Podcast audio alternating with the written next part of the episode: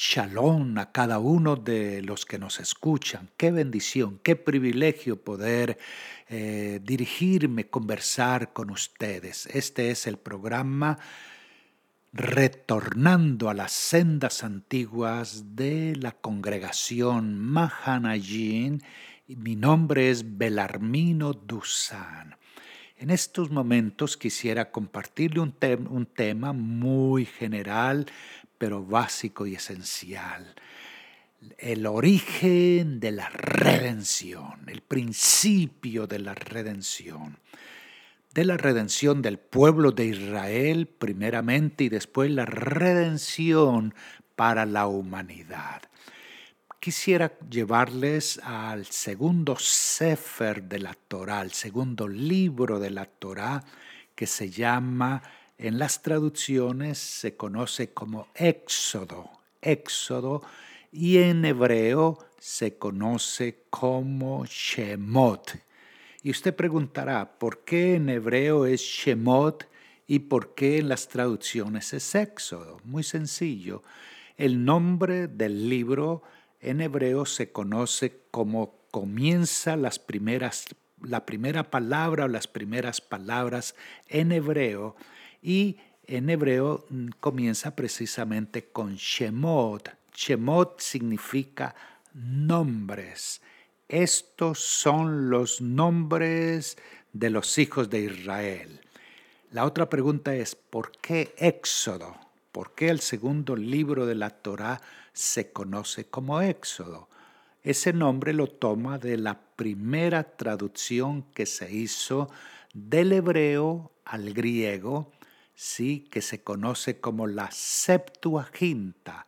La Septuaginta fue una traducción que se hizo más o menos en 120 años por 70 rabinos hebreos, judíos, rabinos, especialmente para los grupos que habían salido de Israel y la gran mayoría estaban precisamente en Egipto, en Alejandría, otros en Turquía.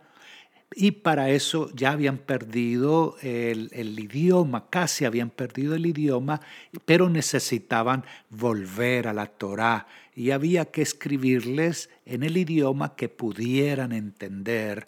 Y en ese momento el idioma que, mm, que mm, se movía a través del mundo conocido era el griego, por eso se hizo la traducción del hebreo al griego como la Septuaginta y le dieron el nombre de Éxodo. Éxodo, ¿qué quiere decir? Pues más o menos lo que el libro dice, lo que el libro, el segundo libro de la Torah dice, es la salida, exit, la salida la salida del pueblo de Israel de la esclavitud, sí, es el principio de el comienzo de una vida nueva. Gracias al Eterno por ese milagro que sucedió allá. Esta es la parashá o la porción que nosotros estudiamos con el número 13. Terminó Génesis, y si usted mira cómo terminó Génesis, dice que entonces José hizo que sus, hijos, que sus hijos le presentaran juramento. Les dijo, sin duda Dios vendrá a ayudarlos. Cuando esto ocurra, ustedes deberán llevarse de aquí mis huesos. José murió en Egipto a los 110 años de edad. Una vez que lo embalsamaron, lo pusieron en un ataúd. Cuando uno mira Génesis, ve que está viendo los últimos detalles, ya José muerto. Y eso, eso que José le pidió a sus hijos, que le pidió al pueblo de Israel, eso lo vamos a ver cumplido aquí, en este libro de Shemot, en este libro de Éxodo. No solamente eso, sino que vamos a ver cumplido muchas, muchas de las promesas que se encuentran en el libro de Génesis. Entonces dice, estos son los nombres, Shemot, de los hijos de Israel que acompañados de sus familias llegaron con Jacob a Egipto. ¿Cuántos llegaron? Llegaron más o menos 70, 70. Aunque si uno analiza el libro de Geburod, de Hechos de los Apóstoles, dice el primer mártir que murió por confesar que por qué habían matado a Yeshua, si Esteban, el primer mártir creyente en Yeshua, sí, él dice que descendieron a Egipto 75 ¿Por qué aquí habla de 70 personas en el libro de Shemot, Éxodo, y el libro de, de Geburod, de Hechos de los Apóstoles, habla de 75? Muy sencillo. Geburod, Hechos de los Apóstoles, se fija, se ciñe por la primera traducción que se hizo, de la que he hablado, del hebreo al griego, la Septuaginta, y allí habla de 75, ¿sí? Por eso Esteban hace mención a eso, pero no es que haya contradicción, no hay contradicción porque en la Biblia usted no encuentra ninguna contradicción, encuentra algunas variantes textuales.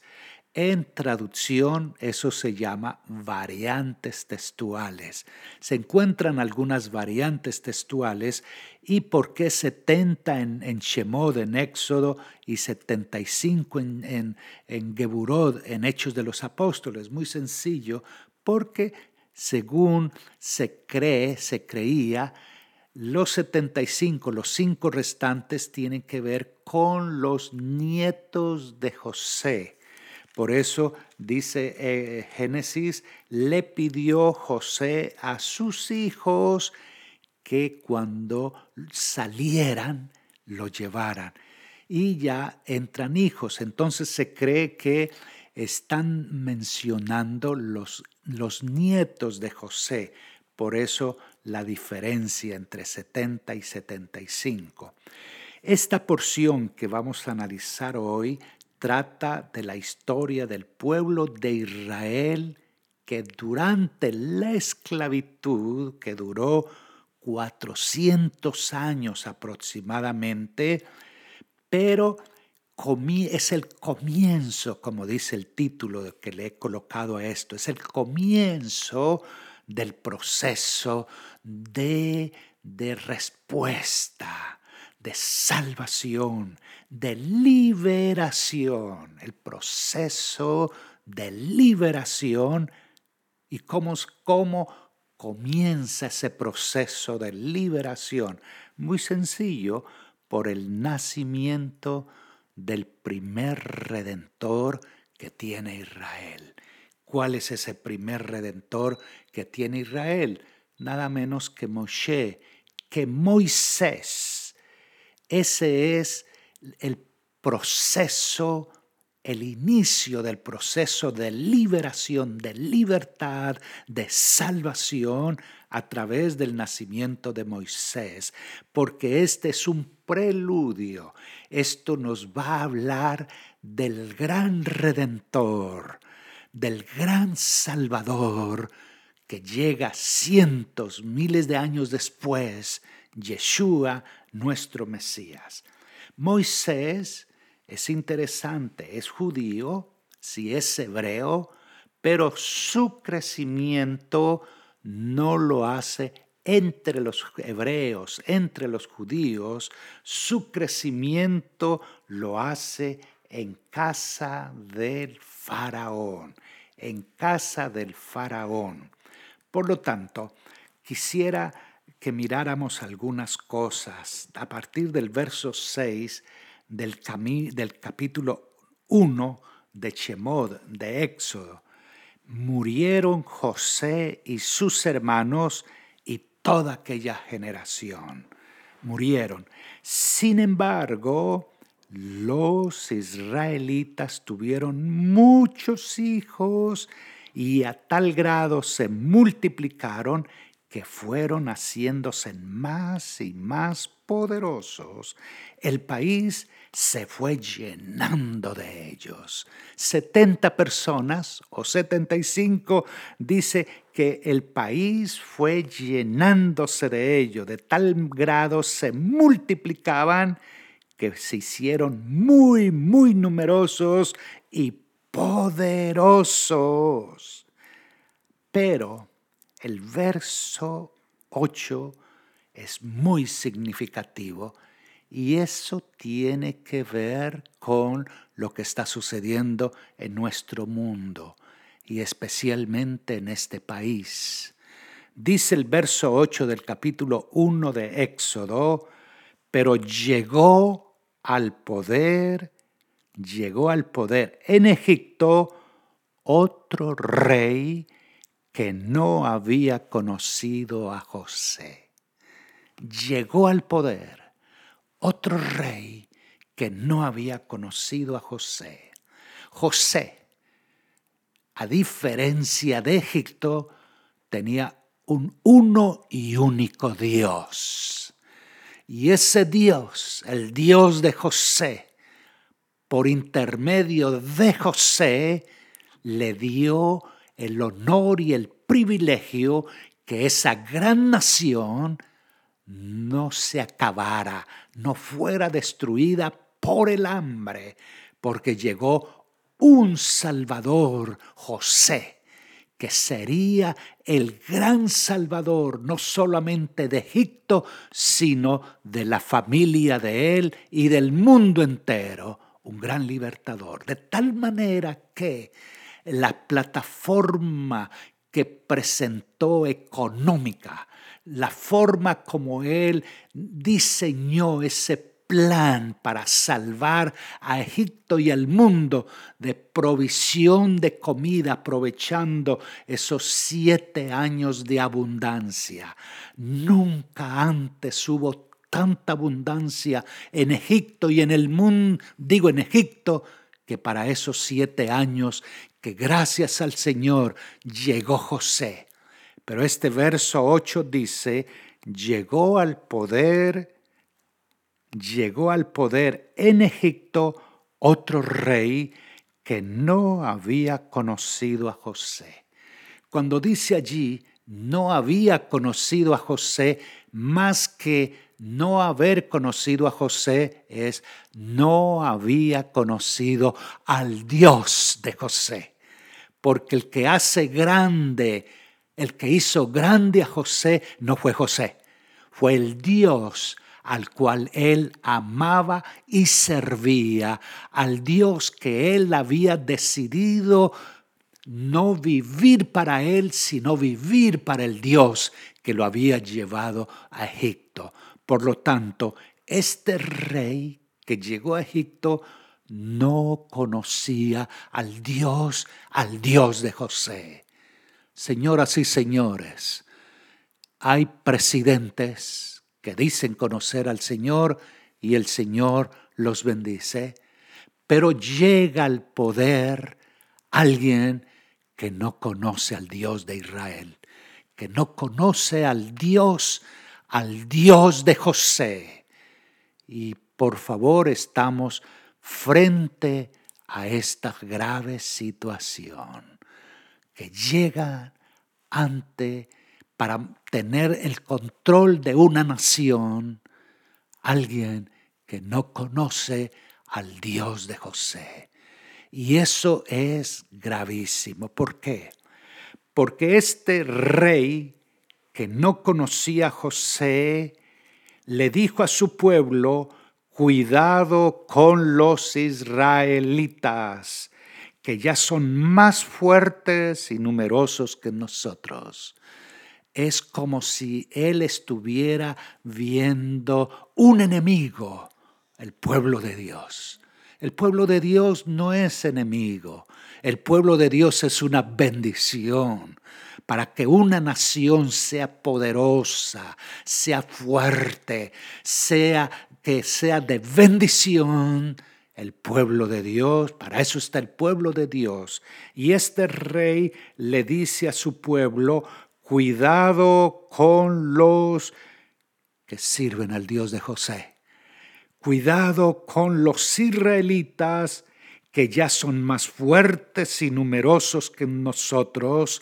Vamos a tener que manejarlos con mucha astucia, de lo contrario, seguirán aumentando y si estalla una guerra, se unirán a nuestros enemigos, nos combatirán y se irán del país. Ese es el pensamiento y ese es el planteamiento que le presenta este rey que no conocía al Dios, al Dios de José.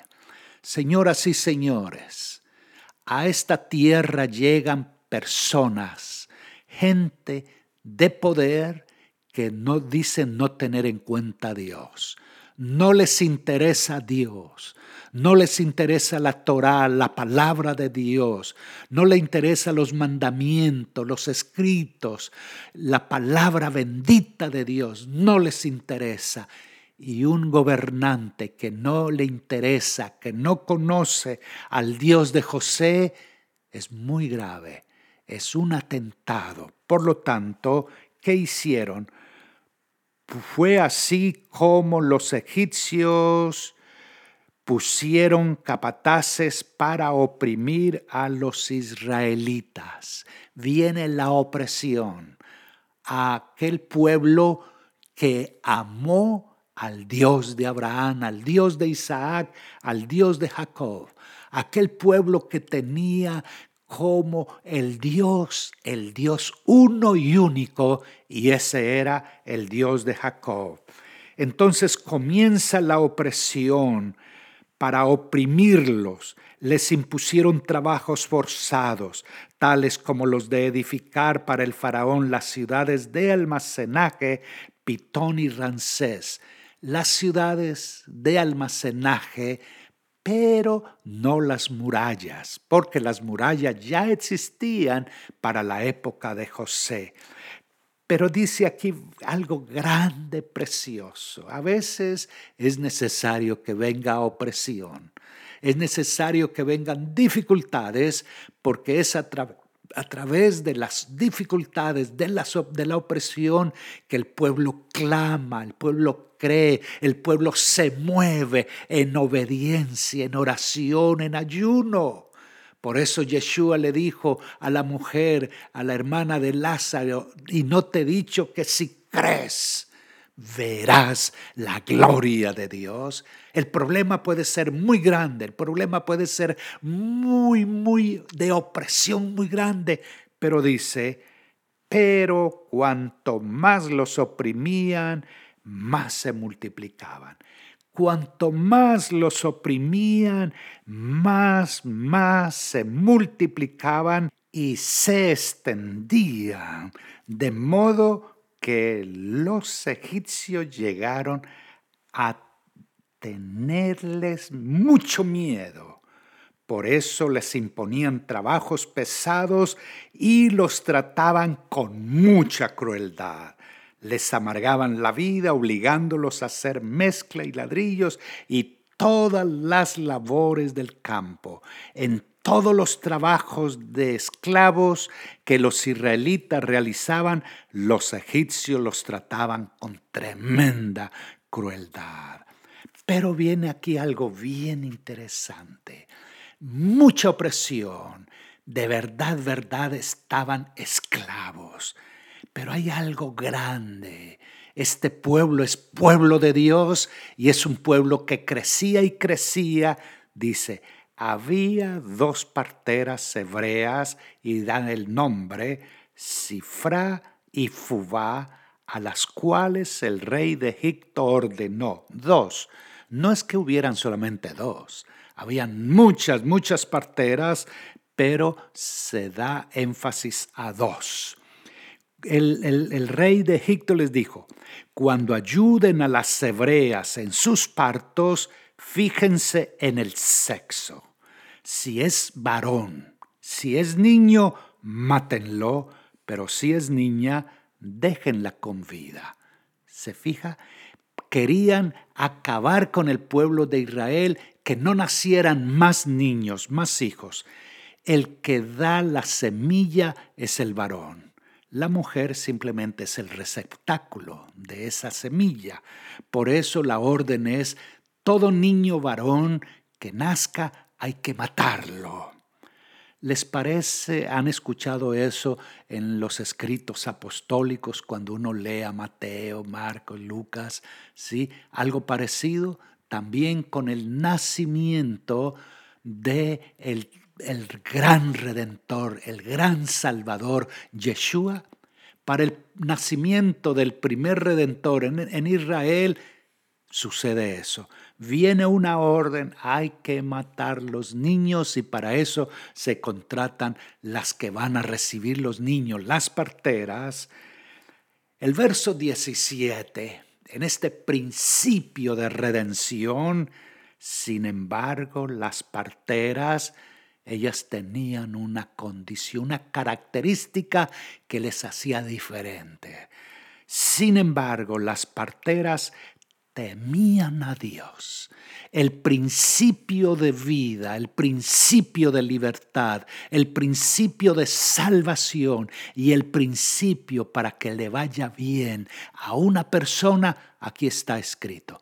Las parteras temían, tenían temor a Dios, así que no siguieron las órdenes del rey de Egipto, sino que dejaron con vida los varones. Un momentico, pero si ellas temían a Dios, ¿cómo así? Que no obedecen la voz de el gobernante que está en el momento. ¿Por qué no obedecen la voz del gobernante, del rey? En cambio siguen la voz del que las trajo a esta tierra. Pues ahí está la respuesta. Estas mujeres, como temían a Dios, sabían que dar muerte, matar, quitar la vida, cortar la vida, eso no se debe. Perdón lo que les voy a decir, pero ese asesinato que se hace en este país y en el mundo cuando se destruyen tantos niños en el vientre materno, eso es vivir sin temor al Señor. Estas parteras sabían que ellas debían obedecer a Dios y moverse en el temor al Señor. Y como temían a Dios, dice el relato bíblico, las parteras temían a Dios aquí, así que no siguieron las órdenes del rey de Egipto, sino que dejaron con vida a los varones, dejaron con vida a los varones. ¿Por qué no obedecer a la autoridad en este momento, así como está?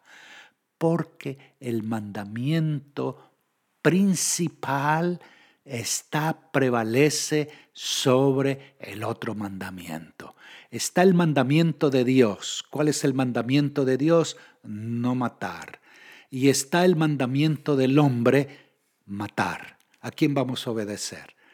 A Dios que dice, no matarás, o, o a, al rey que dice que matar. Señoras y señores, yo y mi casa serviremos al Señor, dijo Josué. Y las parteras dijeron eso mismo. Yo obedeceré al Señor, no mataré, no los mataré. Entonces el rey de Egipto mandó llamar a las parteras y les preguntó, ¿por qué han hecho esto? ¿Por qué han dejado con vida a los varones? La respuesta la vamos a seguir después que escuchemos una canción bella, hermosa, Hinematov, de el cantante hebreo Adam Ben Yeshua.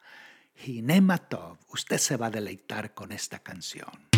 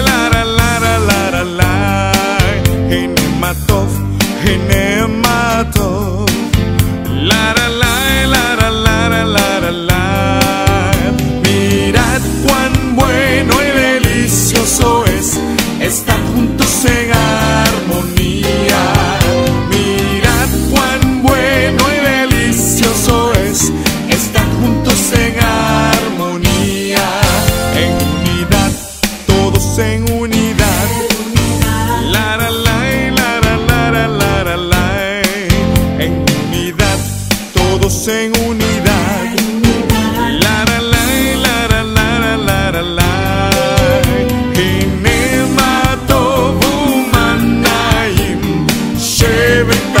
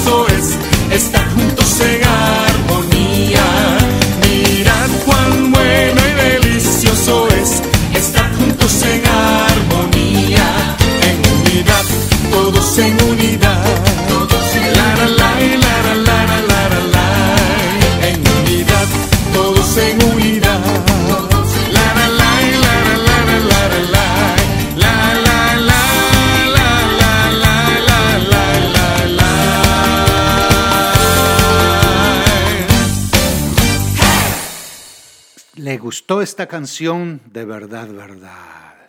Ginematov. Gracias al Eterno, porque es el Eterno nuestro libertador. Él es el que dio la palabra y la ha entregado. Y gracias por este cantante, Adán Ben Yeshua. Gracias al Señor. Muy bien, continuamos en el estudio de el principio de redención, el principio de salvación. Entonces Dios trató muy, muy bien a las que se mueven en obediencia. Pero déjeme hacer una pequeña reflexión precisamente sobre esto que habíamos hablado acerca de obedecer, obedecer eh, los mandamientos. ¿Por qué ellas, dice, sin embargo las parteras temían a Dios, así que no siguieron las órdenes del rey de Egipto? No siguieron las órdenes del rey de Egipto y no hicieron. Hay una pregunta. ¿Es permitido mentir aparentemente y desobedecer civilmente para salvar la vida de alguien? ¿Cuál es la respuesta? Yo lo dije en principio. Cuando dos mandamientos están o se encuentran en tensión, el de mayor peso toma precedencia. Está prohibido mentir. Eso es esencial, básico. No se puede mentir. Pero está prohibido asesinar. Por tanto, si para salvar una vida en peligro inminente habría que mentir y desobedecer a las autoridades civiles, está permitido, probado que la intención no es engañar ni rebelarse contra la autoridad, sino el temor y la sujeción a Adonai, al Eterno, y por ende la salvación de la vida del inocente. Ninguna autoridad terrenal, política o religiosa tiene mayor autoridad que Adonai, que el Eterno. Por tanto, todo decreto de los hombres que son una, una afrenta al honor de Dios, al honor del cielo, al honor de eh, los mandamientos de Adonai, están sujetos a la prioridad de la suprema autoridad, no a las autoridades delegadas que en ese caso pueden ser desobedecidas. Al hacerlo, debemos estar dispuestos a sufrir por nuestros principios, si así fuera decretado. Entonces esto es básico, esencial y real. Hay cuatro casos en que un creyente debe estar dispuesto incluso a perder su vida antes, antes de claudicar. Primero, idolatría. ¿Qué es? Es postrarse delante de un ídolo y confesar, ese es mi Dios. Eso está totalmente prohibido. No podemos postrarnos delante de nadie, ni de ningún ídolo, y menos confesar, este es mi Dios. Segundo, asesinato. Cuando si alguien, Hasbe Shalom, te dice, mata a esa persona si no te matamos a ti, sabiendo que esa persona no es culpable y por tanto estaríamos derramando sangre inocente. Tercero, inmoralidad sexual, especialmente adulterio, fornicación, homosexualismo y bestialismo, como si una persona tiene un fuerte deseo por una mujer al punto que está enfermo y el médico pudiera decir, se cura si tiene relaciones íntimas con ella y entonces le autorizamos para que se sane esa calentura. Eso, eso está prohibido. Cuarto, negación de Yeshua como el Mesías, como el Mashiach.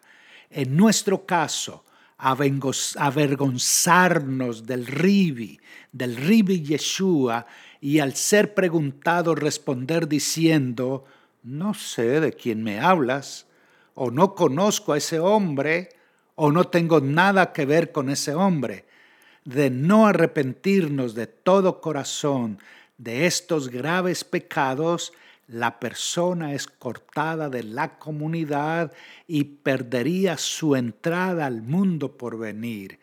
Cada uno debe mirar su corazón y asegurarse de que está bien con el Dios de Israel. Entonces dice aquí, las parteras respondieron, resulta que las hebreas no son como las egipcias, sino que están llenas de vida y dan a luz antes que lleguemos.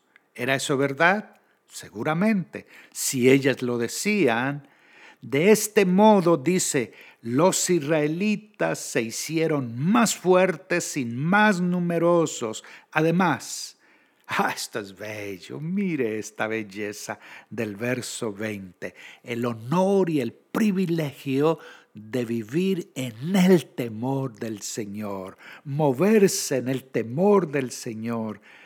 Además, Dios trató muy bien a las parteras Dios trató muy bien a las parteras y por haberse mostrado temerosas de Dios, les concedió tener muchos, muchos hijos. Amigo, amiga, se ve usted la gran diferencia de moverse en el temor del Señor o no moverse en el temor del Señor. El moverse en el temor del Señor es el honor, es el privilegio más grande que hay y ahí está el secreto para vivir vidas triunfantes. La palabra del Eterno dice que no habrán eh, vientres estériles, sino que serán vientres fructíferos. El temor del Señor da vida, da esperanza, es respuesta. Dios trató muy bien a las parteras y por haberse mostrado temerosas de Dios, les concedió tener muchos hijos. Señora, quizás usted quisiera tener hijos y no ha podido. No ha podido. ¿Qué le parece si en estos momentos mueve su alma, su mente, su corazón a Dios y le dice, Señor, de verdad, verdad, yo vivo en el temor tuyo.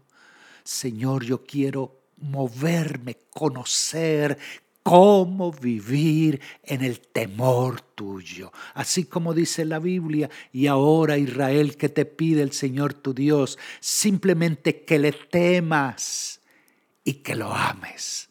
Amor y el temor. Yo lo he expresado muchas veces. ¿Qué es el temor?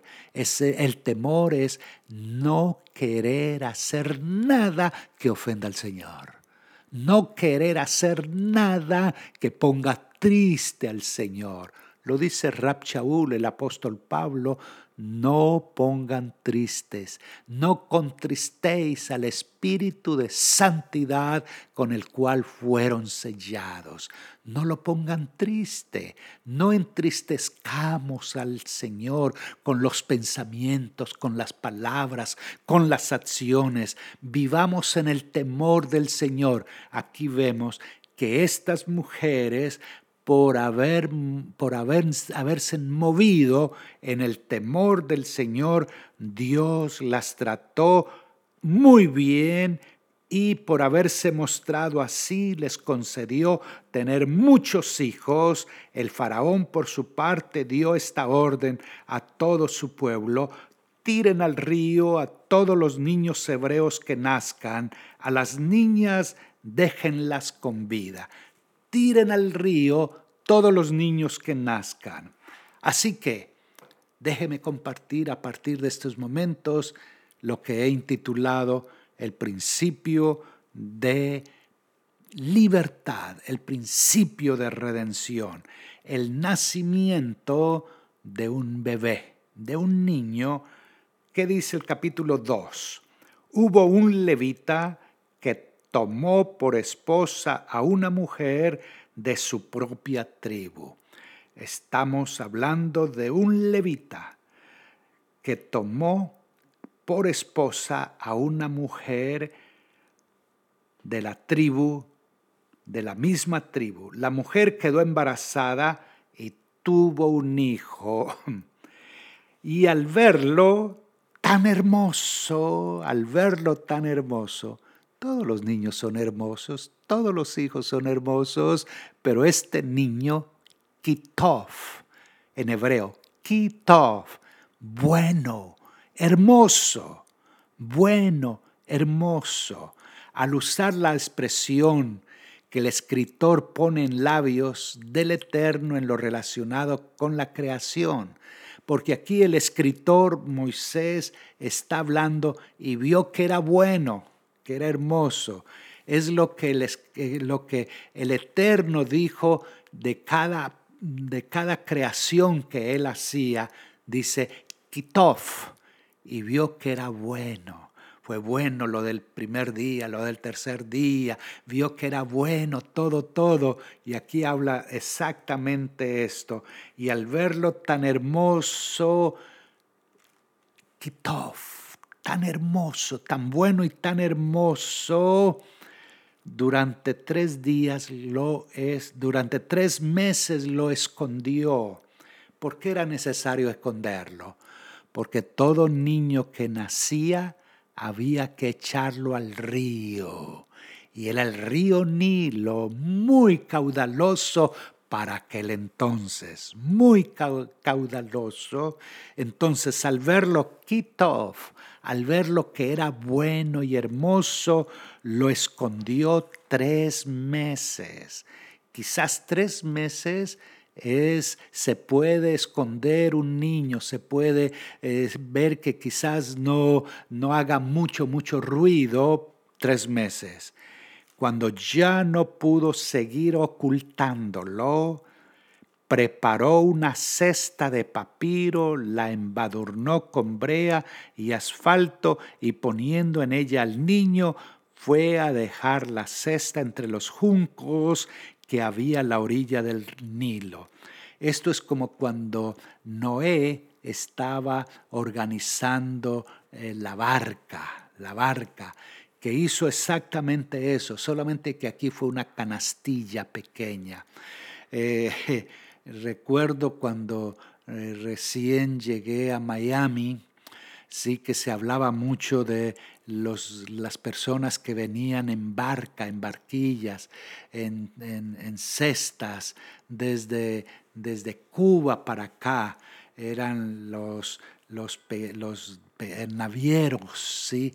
Eh, déjeme decirle que Moisés fue el, uno de los primeros que usó barcas, barcas, como les tocó a muchos cubanos venir de Israel, digo, de Israel, de Cuba, perdón, perdón, de Cuba para acá.